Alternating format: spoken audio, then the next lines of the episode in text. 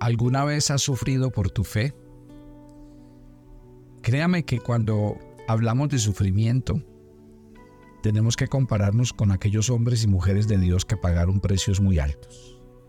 Estamos hablando de cómo manejaron la crisis y los hombres de Dios. Buenos días, soy el pastor Carlos Ríos y este es nuestro devocional maná, una aventura diaria con Dios. Me escribieron mucho el día de ayer con respecto al tema al que tocamos, hablando de algo muy interesante y es las contradicciones. La manera como miramos y contemplamos la vida. Y ese juego de palabras es muy interesante, por eso yo lo invito a hacer el ejercicio de volver a tomar Segunda de, de Corintios capítulo 6 del 8 al 10 y volver a pensar en esas frases. Piense solo en esto de acuerdo con las cosas que se ven, la estimación del mundo era correcta. Pero de acuerdo con las cosas que no se ven, la estimación de Dios es la correcta. Porque así lo dice la escritura. La escritura en 2 de Corintios capítulo 4 en el verso 18 dice, sabiendo que las cosas que no se ven son eternas, pero las que se ven son pasajeras. Cuando usted está atravesando una crisis, ¿qué es lo que realmente usted piensa? Porque todo depende de la expectativa que nosotros tenemos de la vida. Vuelvo y le repito, si la estimación del mundo era correcta, entonces usted creía en las cosas que se ven, porque usted vive es para agradar al mundo. En cambio, si usted vive para la estimación de Dios, entonces hay que vivir por las cosas que no se ven. Y las crisis lo que realmente sacan a flote es quiénes somos, dónde estamos, en qué creemos, dónde está nuestra confianza, dónde está nuestra esperanza. Las crisis sacan a relucir hacia dónde vamos. Increíble, ¿no? Así que yo me alegro en el corazón que Dios nos esté hablando claramente y por eso es bueno, por ejemplo, ustedes que se den a la tarea, que, se levantan cada mañana a escuchar el devocional, desen a la tarea de hacer este ejercicio. Lo que pasa es que uno todo el tiempo se está comparando es con, con los que a los que ve tener plata, a los que ve vivir bien, a los que progresan, entonces uno todo el tiempo se siente como desdichado y uno coge las cosas a título personal. Nada puede ser personal. Si nos va mal, no quiere decir que somos unos fracasados aún a los grandes hombres que en la vida les ha ido bien, normalmente han pasado por momentos de mucho dolor, de mucha crisis. La gente siempre ve eh, el fin de la historia, pero la gente no ve el telón detrás de la historia. Uno ve la gente que triunfa y uno dice, wow, pero mentiras. Nadie nos ha contado por qué pasó cada persona para llegar a donde llegaron. Así que nunca tomen las, las cosas a título personal. Un momento de dolor no quiere decir que usted sea y su vida es desgraciada. Un momento de traición no quiere decir que usted es una mala persona. No, cada momento tiene algo para enseñarnos. Porque cuando Dios nos enseña los frutos del Espíritu en Gálatas 5 del 22 al 23, dice claramente, el, más el fruto del Espíritu es amor, gozo, paz, paciencia, benignidad. ¿Cómo se aprende el amor? El amor se aprende con amando personas que no son fáciles de amar, personas conflictivas, personas que a veces nos hacen daño, que nos producen dolor, que nos traicionan, pero ahí aprendemos el verdadero amor. ¿Dónde aprende uno la paciencia? Con personas que son complicadas, con temperamentos ásperos, duros, difíciles, con personas conflictivas. Así aprende uno la paciencia. Entonces cuando la Biblia habla de crisis, Nunca tome las cosas a título personal. Yo no sirvo, yo soy un fracasado, a mí nunca se me dan las cosas, yo nunca voy a llegar a ninguna parte, yo soy esto, yo soy aquello. No. Simplemente en su vida como cristiano y como hijo de Dios están pasando cosas. Mire todo lo que le pasó a Pablo. A ver, entonces, ¿cuál era la conclusión? Que entonces Dios no amaba a Pablo, que Pablo era una persona mala, que Pablo era un hombre fracasado. Esa nunca fue la conclusión. Y por eso es bueno leer, sentarse a meditar en la Biblia y decir, mire todo esto que nos cuenta Pablo y decir, bueno, ¿cómo estoy yo con respecto a esto? Volver a leer el texto, volver a, escuchar el texto. Hagan el ejercicio. Y por eso lo vamos a hacer. Por ejemplo, la próxima semana eh, les voy a hablar de José. Wow, ¿cómo manejó José la crisis? Y después, la siguiente semana les voy a hablar de Job. Hablemos de Job. ¿Qué, ¿Qué fue esa crisis en la vida de Job y cómo la manejó? Porque yo creo que estos espejos para nosotros son importantes. Voy a pasar, mientras que ayer leímos segunda de Corintios 6 y leímos desde el versículo 5 hasta el versículo 11, ahora vamos a pasar a segunda de Corintios capítulo 11. Vamos, acompáñenme a la lectura, segunda de Corintios capítulo 11 y vamos a leer desde el 23 hasta el 33. Empecemos con la lista que él habla acá. Trabajos extenuantes, en trabajos más abundantes, dice el apóstol Pablo.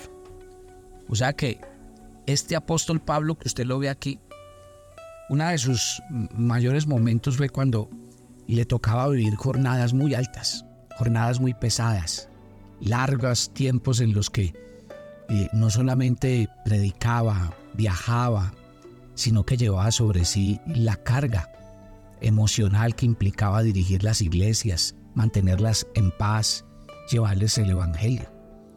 Entonces no solo sobrepasó en muchos a los falsos apóstoles eh, en este particular, sino que trabajó más que los otros legítimos apóstoles de Cristo. Y él lo dice en 1 Corintios capítulo 15 en el versículo 10, que él aunque fue el último que llegó, del que menos esperaba, es el que más ha trabajado en la obra y en el ministerio.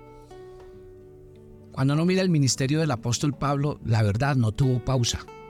Él trabajó eh, todo el tiempo. Eh, su, tarea era ir, eh, llevar el Evangelio, estuviera feliz o no, estuviera con salud, enfermo. Lo hizo en libertad, lo hizo en prisión, lo hizo teniendo el estómago lleno como teniendo el estómago vacío. Jamás dejó de trabajar por la causa de Cristo. Y es algo importante que uno tiene que aprender en medio de la crisis. Que aunque hay momentos eh, duros, difíciles, arduos, de mucho trabajo, de mucha fatiga, de jornadas intensas, acuérdese lo que dice la escritura. No solo de pan vivirá el hombre. Eh, la vida y el factor espiritual juegan un papel determinante en la vida de todo hijo de Dios.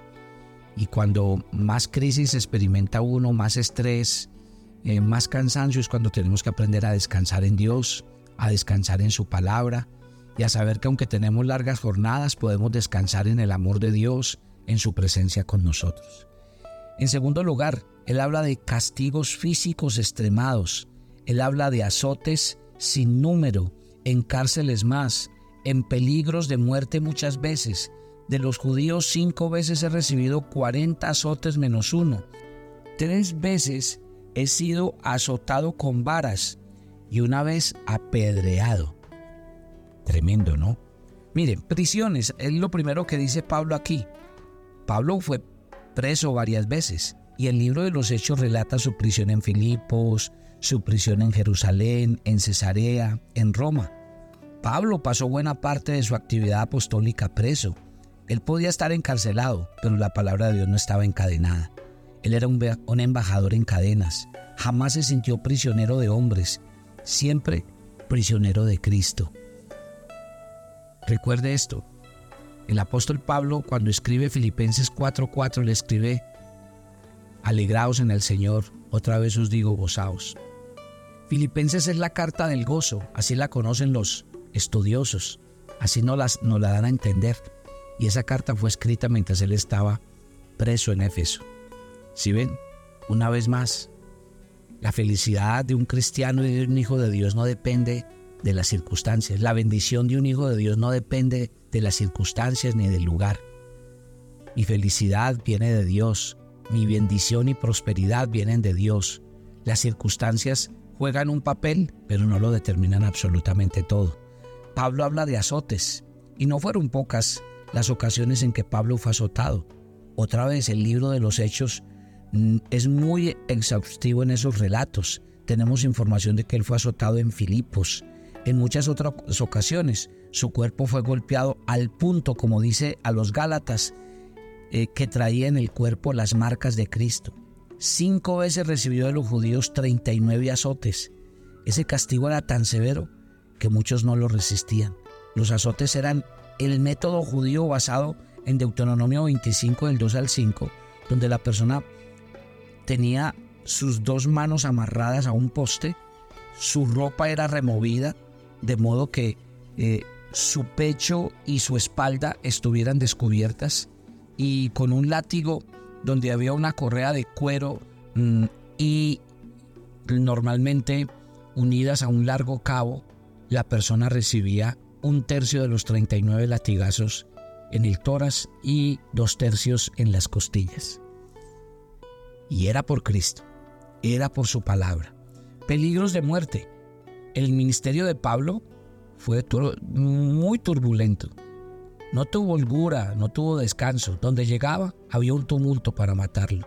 Fue perseguido en Damasco, apedreado en Listra, azotado en Filipos, expulsado de Tesalónica, ahuyentado en Bedea, llevado al tribunal en Corinto. Él fue perturbado en Éfeso, preso en Jerusalén, acusado en Cesarea, picado por una víbora en Malta y finalmente decapitado en Roma. Él habló de flagelos, de ser golpeado con varas. Sí, la cuarentena de azotes era un castigo judío. Ya les conté que Deuteronomio 25 lo dice.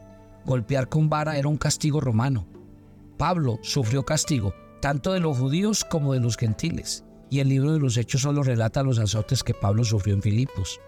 Pero no se nos informa muchos otros que los historiadores comunican. Dice que fue apedreado.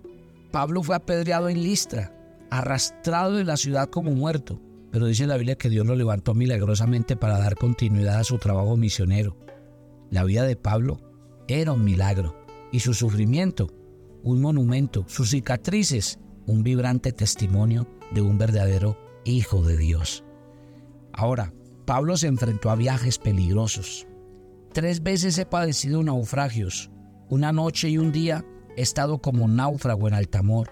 En muchos, eh, dice que en muchos caminos, muchas veces en peligros de ríos, en peligros de ladrones, en peligros de la nación, peligros de los gentiles, peligros en la ciudad, peligros en el desierto, peligros en el mar, peligros entre falsos hermanos. Esta lista es tremenda.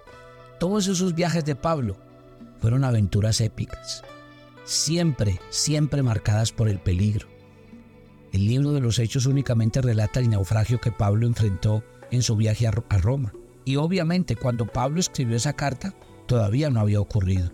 Por tanto, Pablo enfrentó cuatro naufragios no sabemos dónde ni cuándo, pero un día y una noche quedó a la deriva, en la vorágine del mar, y en sus andanzas enfrentó peligros en los mares, en los ríos, en las ciudades, en los desiertos. Enfrentó peligros de su gente y de los extraños, peligros en medio de los paganos y de los falsos hermanos.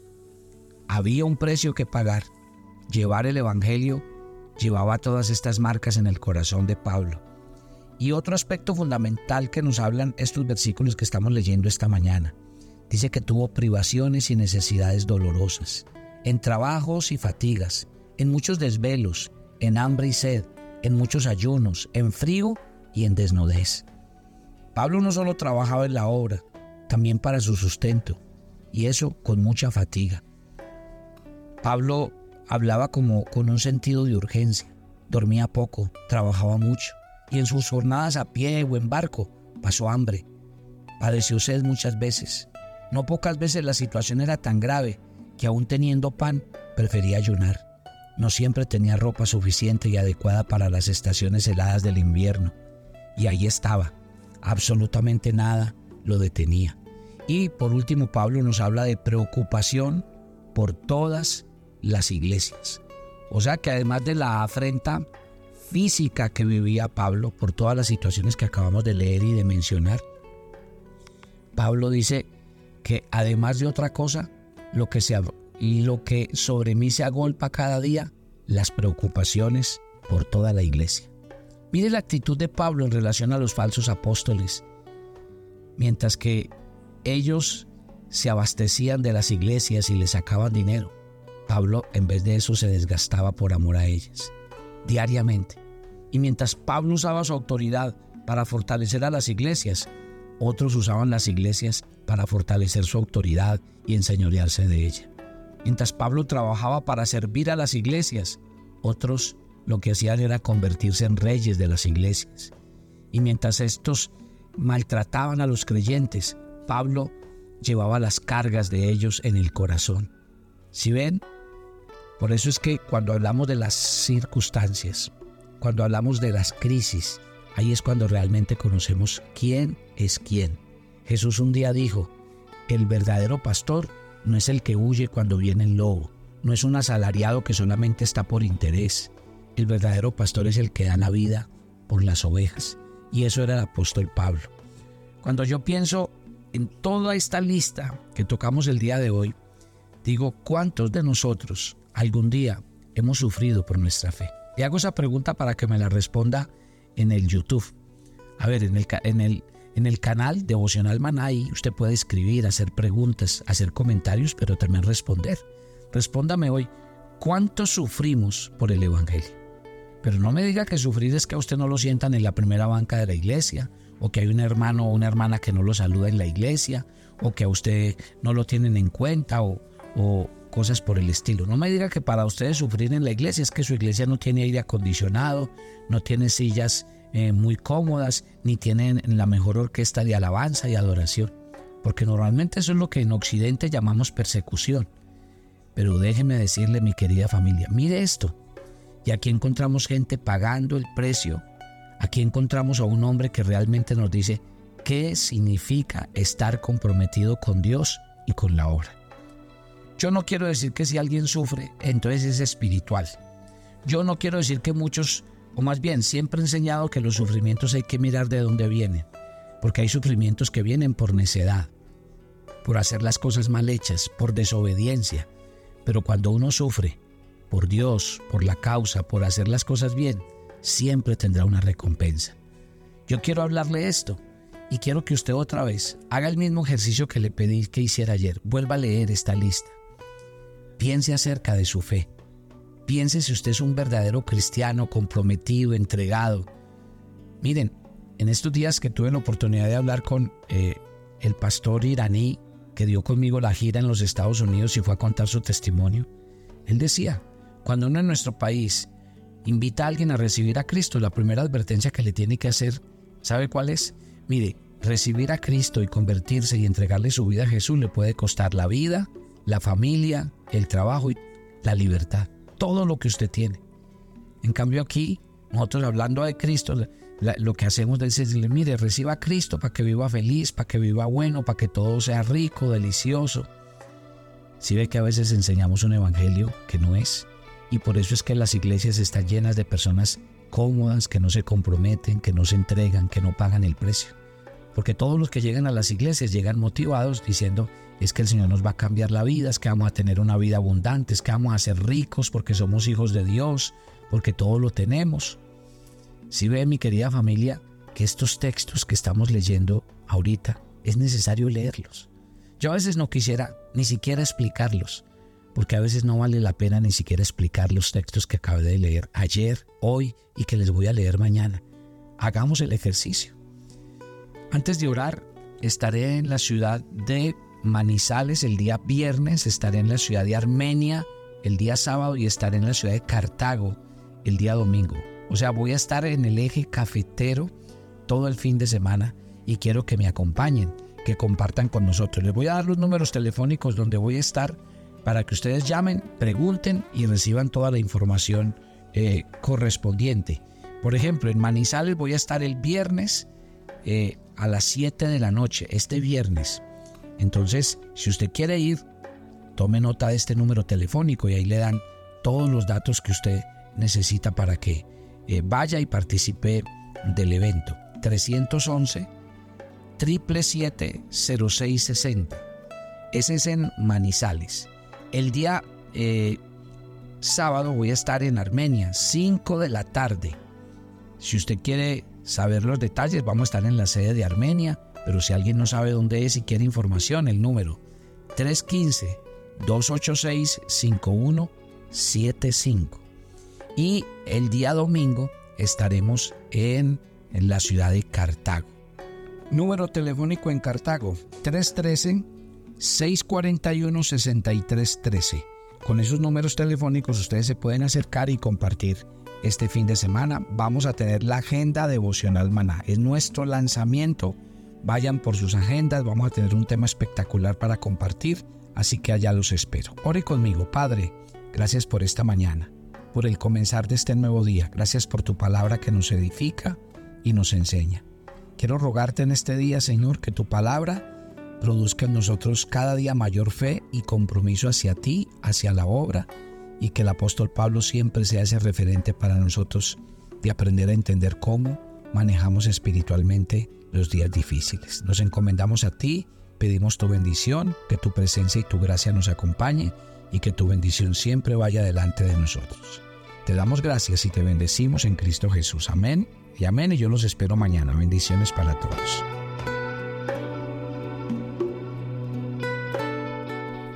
Agenda devocional, maná. Hoy es el día 304 en nuestra agenda y el pasaje sugerido para la lectura en tu devocional personal el día de hoy es Primera de Juan 5, del 6 al 12.